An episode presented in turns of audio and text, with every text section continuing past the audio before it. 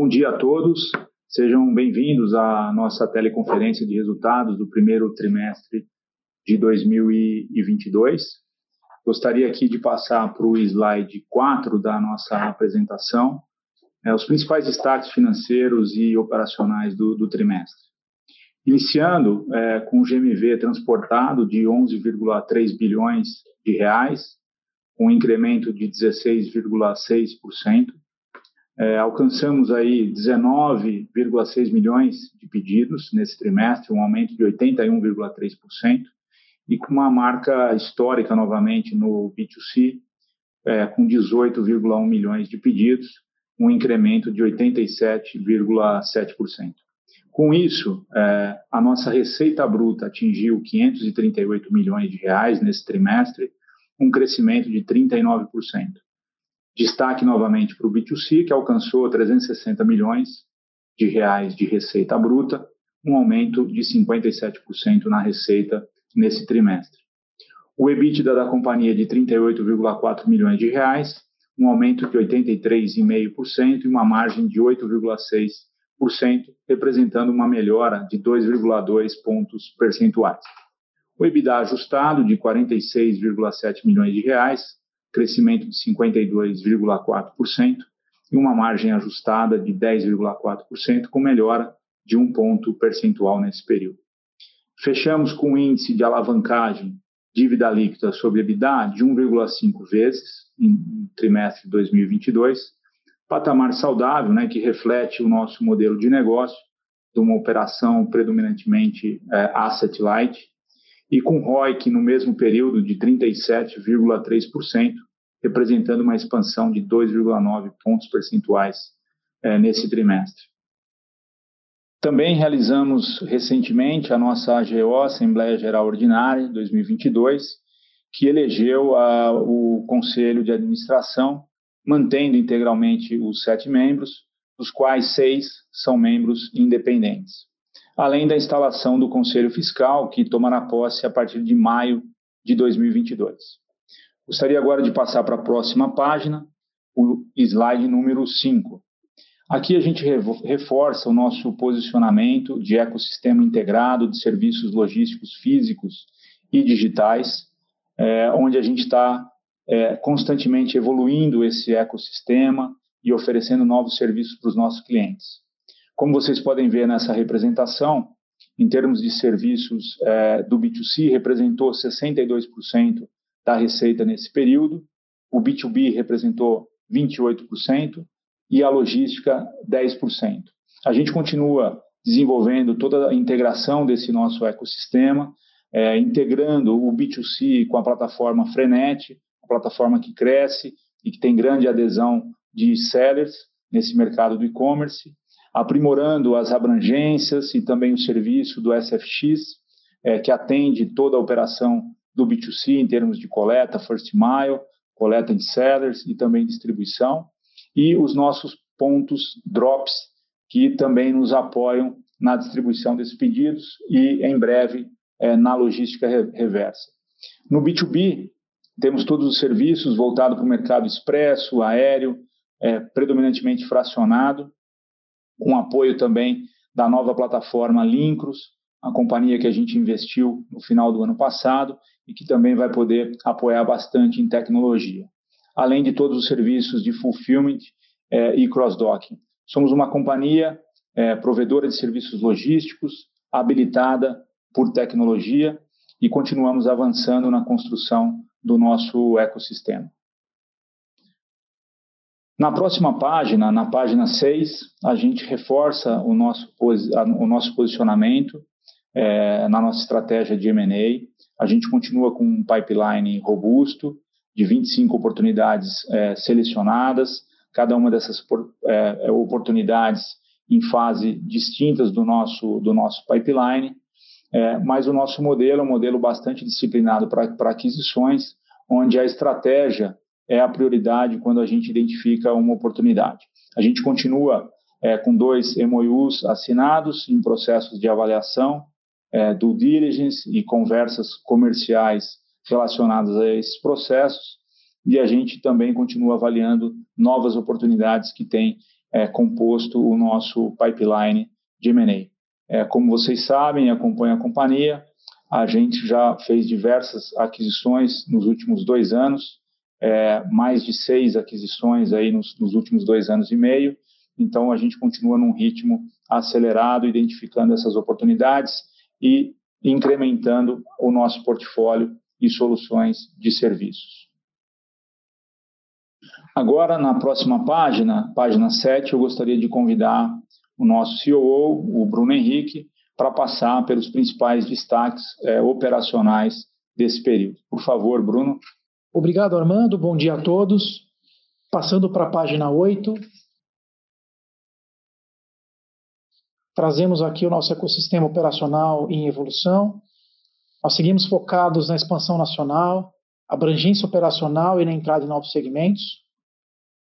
Já estamos presentes é, com origem em 551 cidades, 28 mil pontos de coleta, que demonstra a forte expansão que temos com a SFX, 79 bases próprias, chegamos a 4.374 cidades, 94% do PIB, continuamos com uma forte estratégia de interiorização, sendo 68% das entregas para os interiores, com 3,4 vezes mais entregas year over year, 447 bases operacionais, 62 milhões de pedidos entregues LTM, quase 50 bilhões de GMV transportado nos últimos 12 meses, 481 mil metros quadrados de área bruta locável, 8.789 colaboradores e 13.428 motoristas parceiros cadastrados. Seguindo para a página 9, atualização dos nossos dados operacionais. Como o Armando já comentou, foi um trimestre bastante importante de recorde de número de pedidos, com forte performance do SFX. No B2C, o crescimento foi de 88% trimestre contra trimestre. É, no B2B, 26% trimestre contra trimestre, que nos levou a um número total de pedidos de 81% de crescimento trimestre contra trimestre.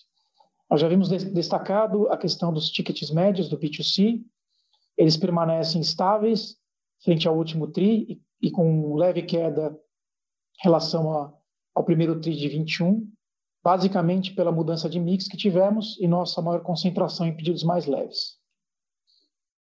No slide 10, nós trazemos aqui um esquema gráfico simplificado para demonstrar tudo o que nós conseguimos com as, com as aquisições das logtechs no nosso ecossistema.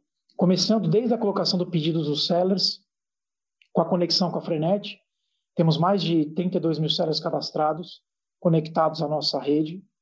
É, daí, fazemos a coleta multi-origem com a SFX.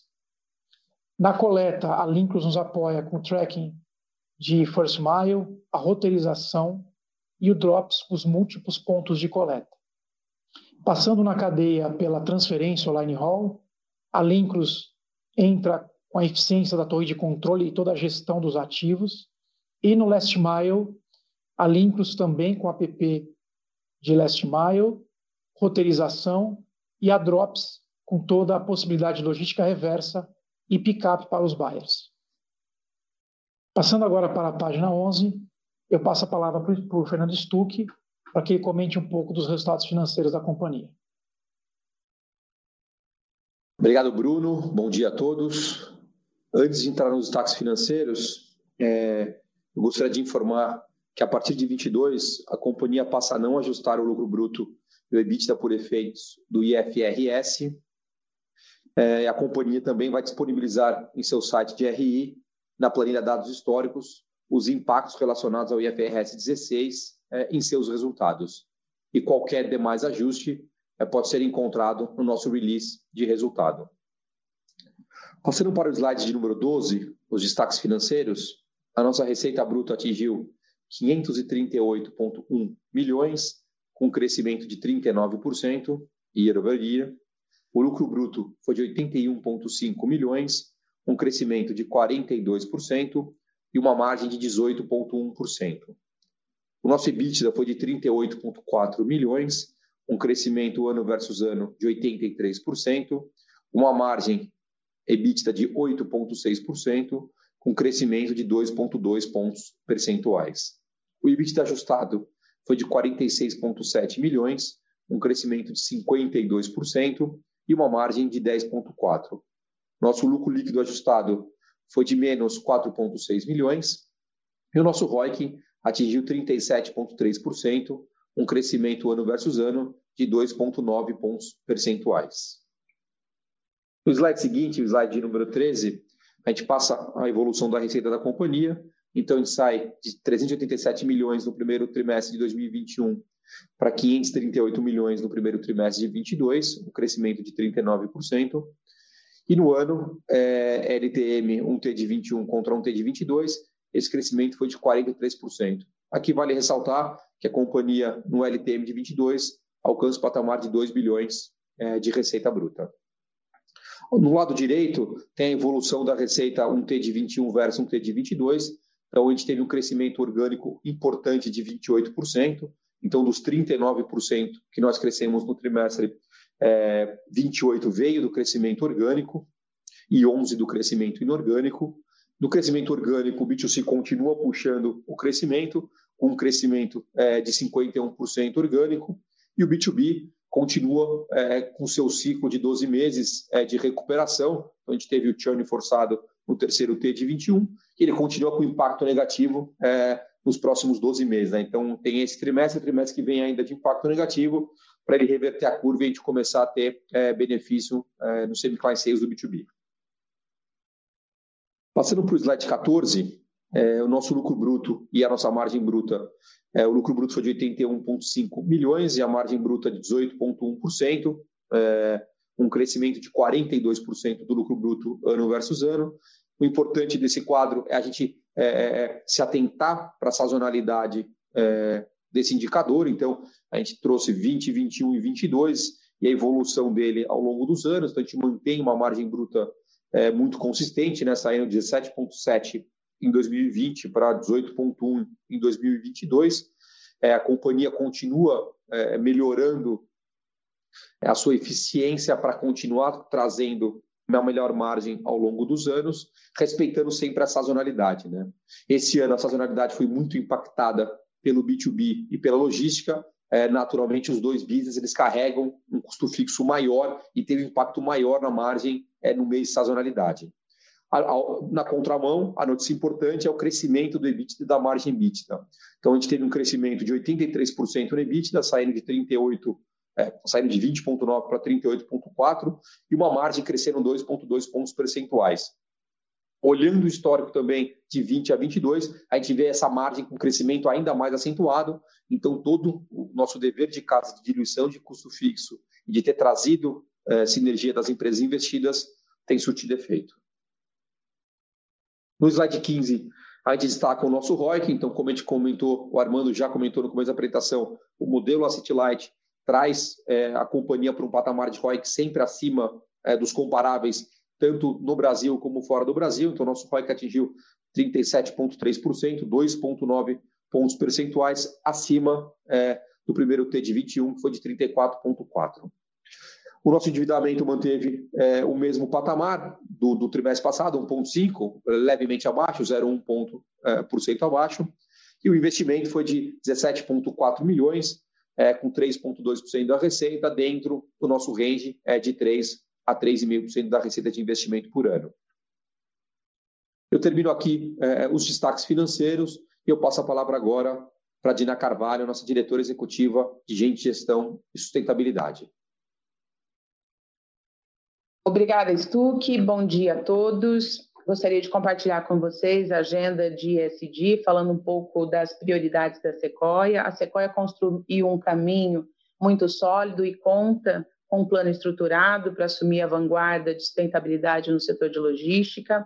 A nossa jornada contou com etapas cruciais para definirmos os nossos quatro pilares. Estou falando de estudos do setor, benchmark, diagnóstico de negócio, estudos de materialidade nós chegamos em quatro pilares importantes para a Sequoia. O primeiro deles, emissões e resíduos, e buscamos a neutralidade de carbono como ambição até 2030. Em mobilidade, favorecer a mobilidade sustentável nas cidades prioritárias. em comunidade, levar o desenvolvimento humano no nosso ecossistema, e motoristas e parceiros garantir a segurança, desenvolvimento e trabalho justo. Mudando aqui para o slide de número 18, gostaria de compartilhar com vocês uma primeira etapa do compromisso assumido pela companhia em neutralizar a emissão de carbonos. Contamos aqui com um veículo elétrico eh, e a previsão de início das fases operacionais é, é para os próximos meses, começando aqui pela cidade de São Paulo.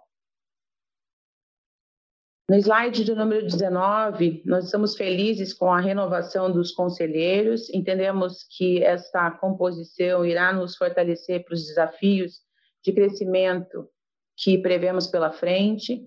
Então, nós temos aqui é, um alto nível de governança, seis dos sete membros do conselho são independentes, é uma equipe sênior com experiência confiável em diferentes setores, seja em negócios, seja em RH e SD, tecnologia e financeiro e estratégico.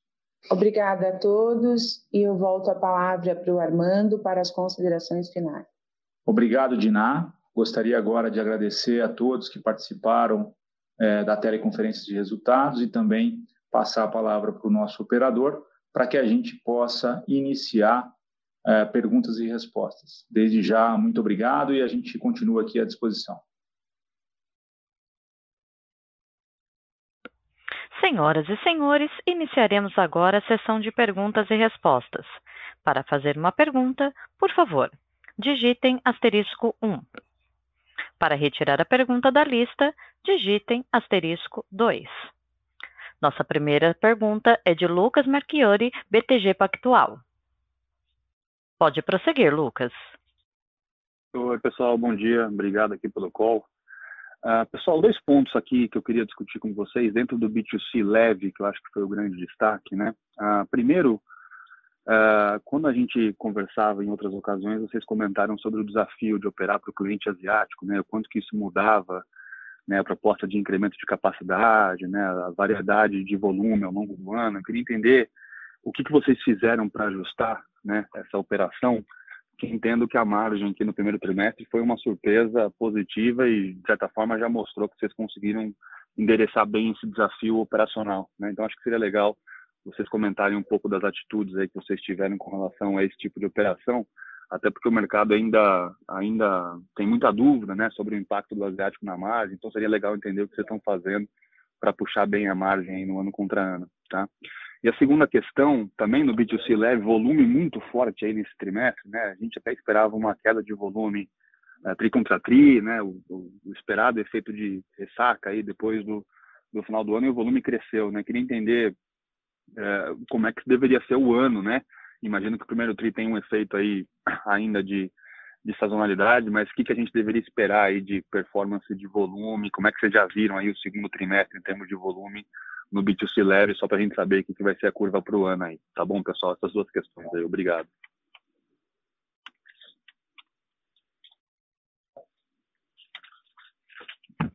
Oi, Lucas. Dia. Bruno falando aqui. Obrigado pela pergunta. Começando aqui sobre a questão que você bem captou, né, do, do ajuste que a gente fez, é, ele basicamente passou por, por nós capturarmos todos os investimentos que a gente vinha fazendo ao longo do ano. E esses investimentos em capacitação, você lembra que a gente falou dos sortes, é, de todas as bases operacionais que nós expandimos. E fruto desses investimentos foi a gente conseguir é, um aumento muito rápido de capacidade, um ajuste muito, muito sério da operação, para que a gente pudesse absorver a capacidade adicional que aconteceu nesse primeiro trimestre por várias razões, né? porque tanto o Correio quanto uma parte dos nossos concorrentes não conseguiram se adequar à mesma velocidade.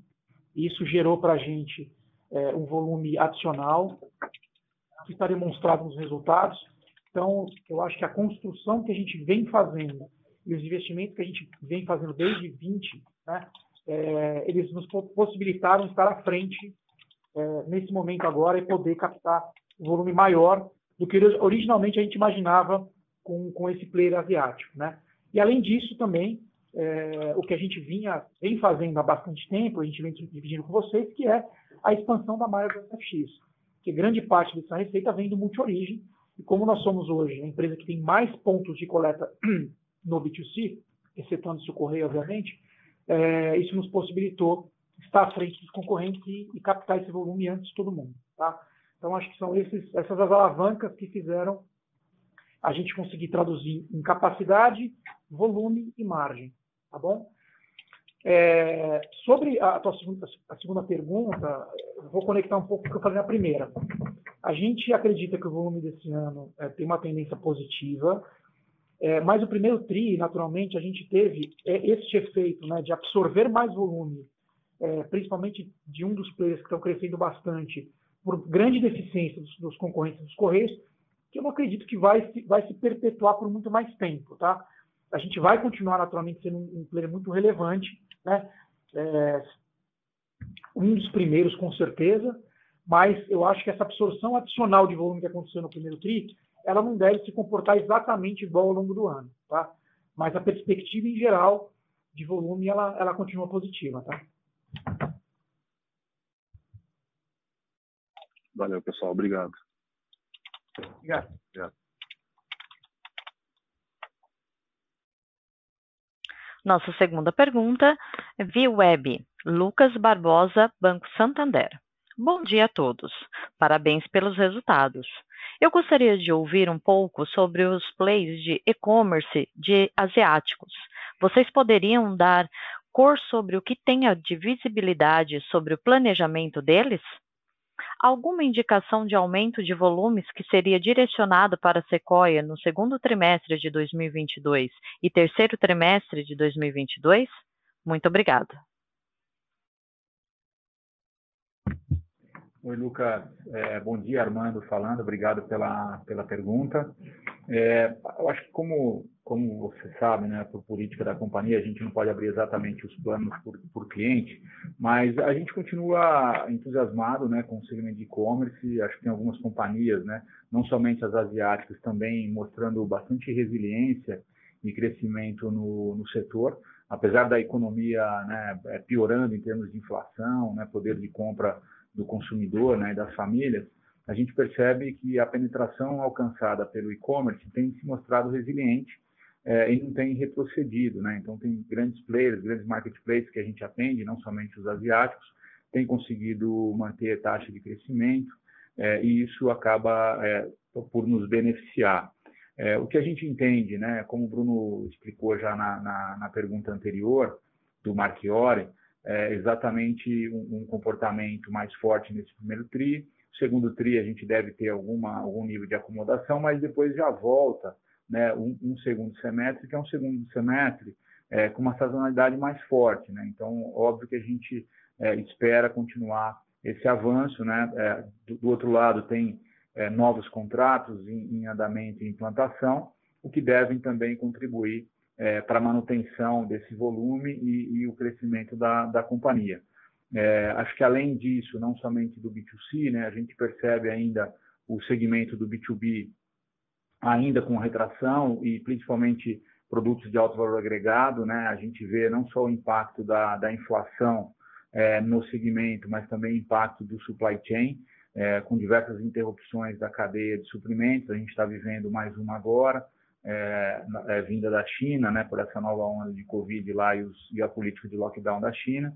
Então, tudo isso deve, deve é, é contribuir para ter um B2B né, numa volumetria ainda menor, mas a nossa taxa de recuperação é, de novos contratos e, e clientes atuais é, já começa também a fazer efeito no, próprio, no próprio B2B. então, de maneira geral, a gente entende que terceiro trimestre a gente já tem né, começa a capturar a nova sazonalidade do, do, do período é, e com essa capacidade que o Bruno falou, né, eu, e, e a gente acaba de inaugurar mais, mais um, uma, uma, duplicação de sorte no nosso mega, mega CD, onde a gente duplica a capacidade operacional, é, já nos preparando para o final do ano e para e Black Friday. Então, tudo isso vai contribuir para a manutenção do nosso ritmo de, de crescimento. Apesar de reconhecer né, o, o, o desafio é, macroeconômico que o país está atravessando, né, é, inflação alta, questão do, do reajuste dos combustíveis, é, os dissídios né, de, de, mão de obra coletivos vindo também é, com dois dígitos. Então, são, são desafios que a indústria como um todo vão ter, é, e isso vai impactar, de certa forma, na, na economia. Né? Então, a gente é uma derivada do, do, do varejo e do comércio eletrônico, e, e, portanto, para alguns segmentos específicos de maior valor agregado, a gente deve é, ver uma taxa menor, menor de crescimento. É, porém, acho que a gente está olhando aqui né, a visão de, de médio e longo prazo, é, criando tecnologia, fazendo os investimentos em capacidade operacional, né, essa quantidade de sortes que a gente tem é, nos interiores do país e, e, nos nossos mega CDs nas regiões metropolitanas, nos dando uma boa capacidade operacional, é, além da tecnologia e integração, como a gente mencionou, é, das nossas logtechs, né, como, como a Frenet, é, acelerando a integração com a Frenet, acelerando e aproveitando toda a tecnologia da Lincros é, para nos apoiar em eficiência e também o início das operações da Drops. Então, tudo isso vai contribuir é, para esse nosso círculo virtuoso de, de, crescimento e conseguindo conquistar uma base de clientes maior, tá bom? É, novamente, obrigado aí pela pergunta. Muito obrigado. Nossa próxima pergunta é de Jorge Lourenção, Morgan Stanley. Pode prosseguir, Jorge. Bom dia, pessoal. Muito obrigado pelo espaço para fazer a pergunta. Parabéns pelos resultados também. A minha pergunta é, é relativa a despesas de M&A.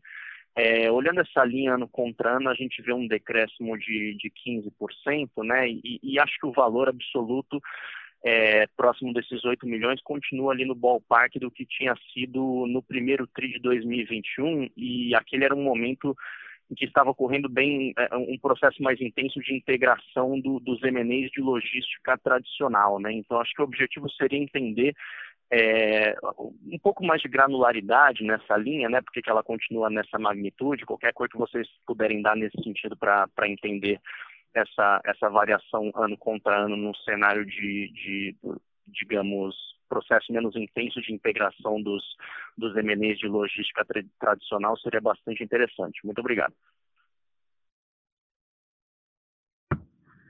Obrigado, Jorge. Bom dia. É Stuck falando. É, é, acho que o seu ponto é exatamente esse. Então, a gente está nesse primeiro trimestre finalizando as integrações. Né? Então, a gente termina as integrações, é, as integrações, as capturas de sinergias no fim de 2021, você tem o, o, o quase a sua totalidade é, terminando, e no primeiro trimestre a gente faz todos os encerramentos é, com todos os, é, os prestadores de serviços que, que nos ajudaram nesse processo. Tá? Então, é, esse trimestre, ainda tem esse impacto ainda é, que veio do fim das integrações, é, muito provavelmente no próximo trimestre você não vai, vai ver esse impacto. Então, a hora que tirar o segundo T de 22, dado que a companhia é, fez mais no final do ano Logtex, é, que tem uma integração um pouco mais simples, com uma demanda um pouco menor é, de assessores, você vai ver que no segundo trimestre desse ano esse número deve cair de forma é, relevante, tá? Então é, é, é, é basicamente isso. Perfeito, muito obrigado. Isso super claro. Se eu puder colocar mais uma também, bem rápido, é com relação ao crescimento em novos clientes, né? A gente vê esse crescimento bastante forte ano contra ano. E ia perguntar, assim, qualquer granularidade que vocês puderem dar, é, primeiro quanto a, a mix de pacotes, né, dentro desses novos clientes e, e também mais especificamente quanto disso seria players asiáticos, né, Shopee especificamente, seria bastante bacana entender também. Muito obrigado, parabéns de novo. Obrigado. Não, vamos lá. É, eu não vou poder abrir aqui por cliente, porque acho que o Armando mencionou, gente não abre essa informação aqui, é, até por compliance, é, por cliente, mas falando do nosso crescimento, do orgânico como um todo, né? Então, a gente tem um crescimento forte aí de 28% de crescimento orgânico no trimestre, né? Então, dois terços do nosso crescimento vem de forma orgânica e um terço é, de forma inorgânica. É, o B2C, como eu mencionei, ele puxa esse crescimento aí com 51%, 52% orgânico, e dentro do crescimento orgânico, a gente tem do B2C, a gente tem 20% dos 52% vindo de same client sales e 32% é, de novos clientes. Então, eu acho que o, o, ponto que o Armando mencionou há pouco, é, acho que vale reforçar, então não foi só é, os players asiáticos que ganharam uma, um, um, volume adicional no primeiro trimestre, mas como os marketplaces como um todo. E a nossa é, é, participação neles também é, continuou avançando e a gente continuou tendo uma boa demanda. Então, o Same Price no B2C crescendo em 20% é, demonstra isso. E com relação aos novos clientes, eles naturalmente eles vêm muito mais da plataforma SFX. Né? Então, o SFX foi o grande, ali até pelo número de pedidos que a gente fez no trimestre SFX, ela, ele foi o grande é, impulsionador desses novos clientes. Tá? Então, ele tem um mix aí de marketplace com, com clientes também é, é, menores entrando na base da companhia. Tá? Perfeito, super claro. Obrigado de novo, Stuck. Obrigado a você.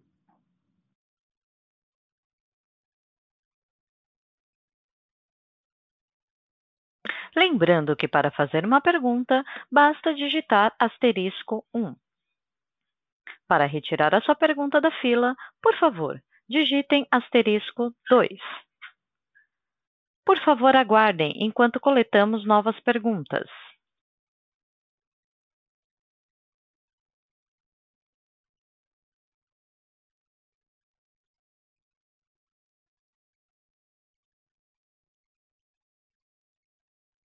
Nossa próxima pergunta é de Lucas Barbosa, do Banco Santander.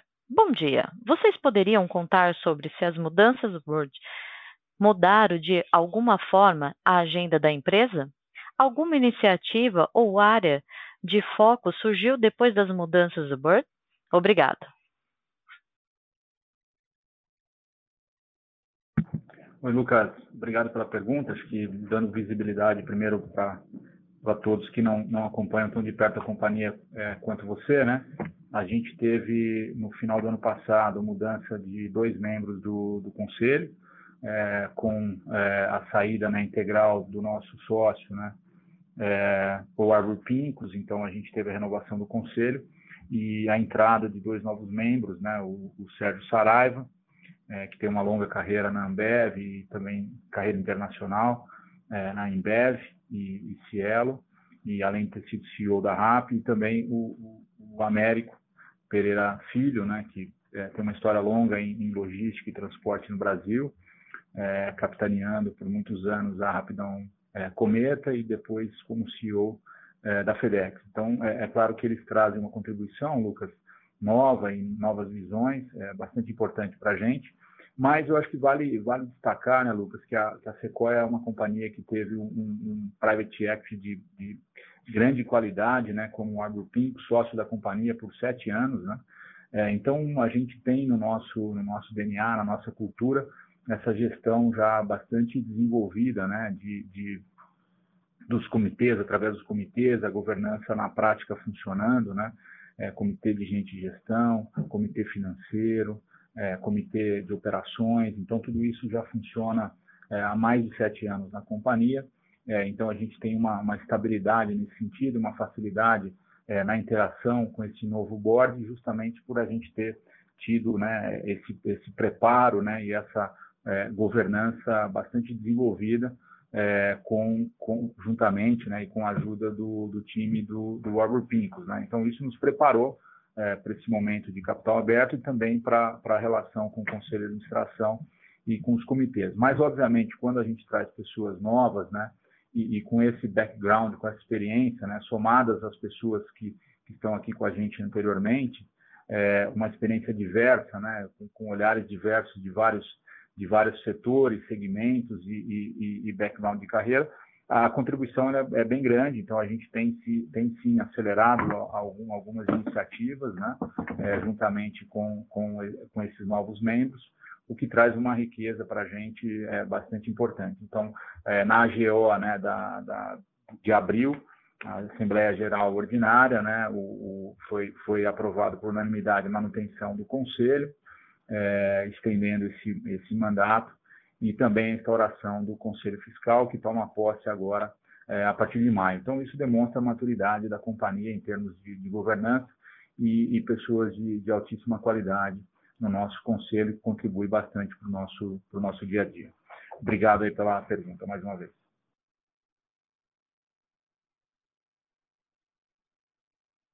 Obrigado. Lembrando que para fazer uma pergunta, por favor, digitem asterisco 1. Para retirar a sua pergunta da fila, digitem asterisco 2. Por favor, aguardem enquanto coletamos novas perguntas. Nossa próxima pergunta é de Joseph Milberg, Morgan Stanley. Bom dia, Armando e time. Muito obrigado pelo call e parabéns pelos resultados. Só queria perguntar se poderiam comentar um pouco sobre suas iniciativas de repassar inflação e um, patamares maiores de combustível e, e também um, que, o que seria as implicações disso para a evolução do same client sales nos próximos trimestres. Muito, muito obrigado.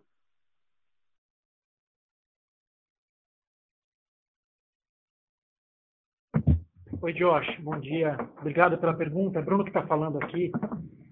É, reforçando um pouco do que a gente mostrou, tem mostrado né, ao longo do tempo, é, nós fizemos um grande movimento no final de março, começo de abril, é, de repasse da inflação, nós temos uma taxa emergencial e, e, e, já terminamos a negociação com todos os clientes. Então, esse efeito do repasse de, de combustível na receita é, e uma parte do custo com efeito net positivo para a gente deve ser, deve ser visto agora no segundo trimestre. E, naturalmente, nós estamos é, bastante próximos dos clientes para, dependendo da volatilidade desse, desse efeito, a gente voltar a conversar. É, então, a gente, deve enxergar essa, esse efeito no, no segundo TRI agora. É, ele não tem nenhum efeito, como você mesmo colocou no seu relatório, no primeiro TRI, tá? É, para frente, a gente, a gente entende que, que a grande parte do, do, do que já foi com, é, combinado, né, já foi negociado, já está dentro do nosso, do nosso estado do TRI, e nós temos uma discussão natural de reajustes anuais que estão sendo feitos respeitando os aniversários do contrato. Tá?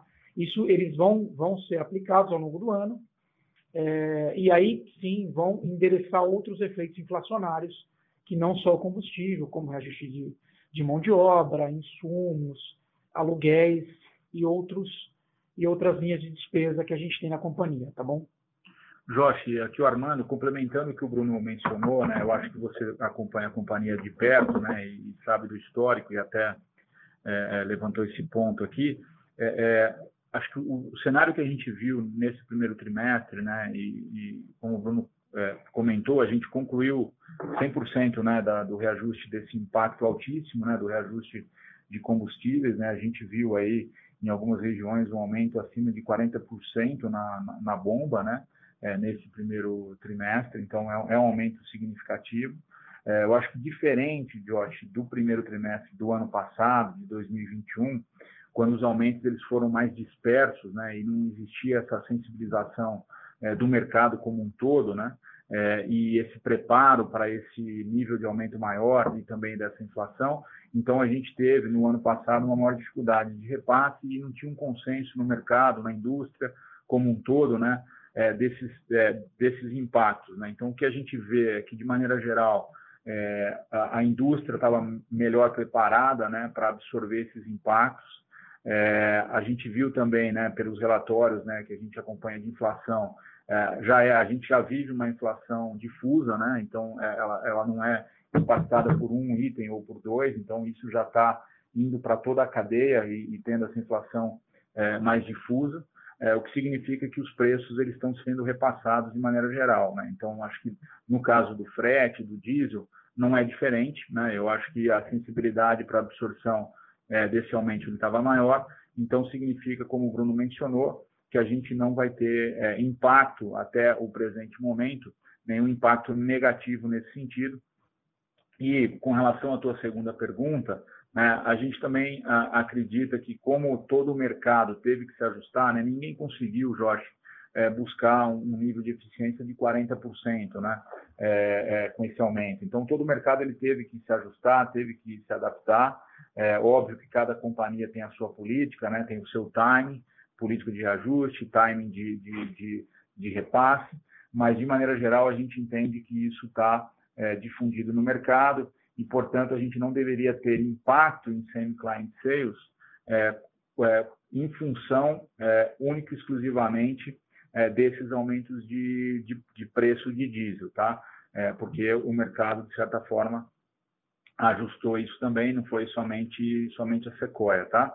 O que a gente, né, como eu mencionei na, na, na em uma das questões hoje, é, acho que a nossa cautela e preocupação, né, que a gente olha o ano é justamente por um ano é, com uma inflação ainda, ainda alta, né? A gente vê não só o diesel, né, continuando esse aumento, é, também a questão do IGPM, questão dos dissídios coletivos, né, de ajuste de mão de obra. Então, tudo isso nos traz um ambiente mais desafiador do lado de, de pressão de custo, mas que até o presente momento a gente tem conseguido offsetar em função das eficiências dos projetos, é, de toda a captura de, de, de, ganho de escala com o volume que a gente é, processou é, no primeiro trimestre. Né? Então, a companhia tem tido essa elasticidade do ponto de vista de capacidade operacional e também reduzir custos unitários, é, offsetando em parte toda essa pressão inflacionária. A gente acha que a gente está melhor posicionado, Jorge, do que é, estávamos há, há, um ano atrás, quando a inflação, de certa forma, pegou todo o mercado de surpresa. Né? Hoje a, inflação ela não é uma surpresa, ela está no planejamento quase que de todas as, as companhias e a gente está lidando com isso da, da melhor forma, tá bom? Muito obrigado aí mais uma vez pela participação e pela pergunta. Muito obrigado pela resposta detalhada.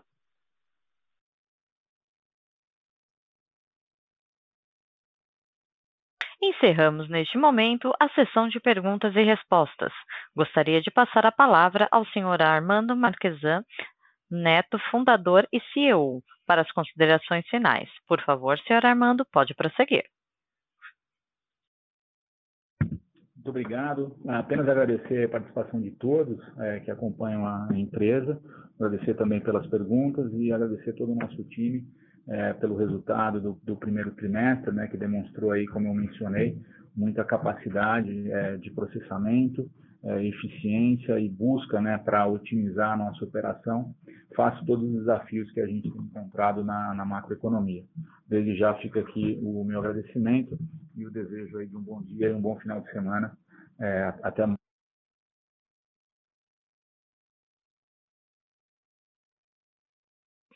A audioconferência da Sequoia está encerrada. Agradecemos a participação de todos. Tenham um bom dia e obrigada por usarem a Chorus Call.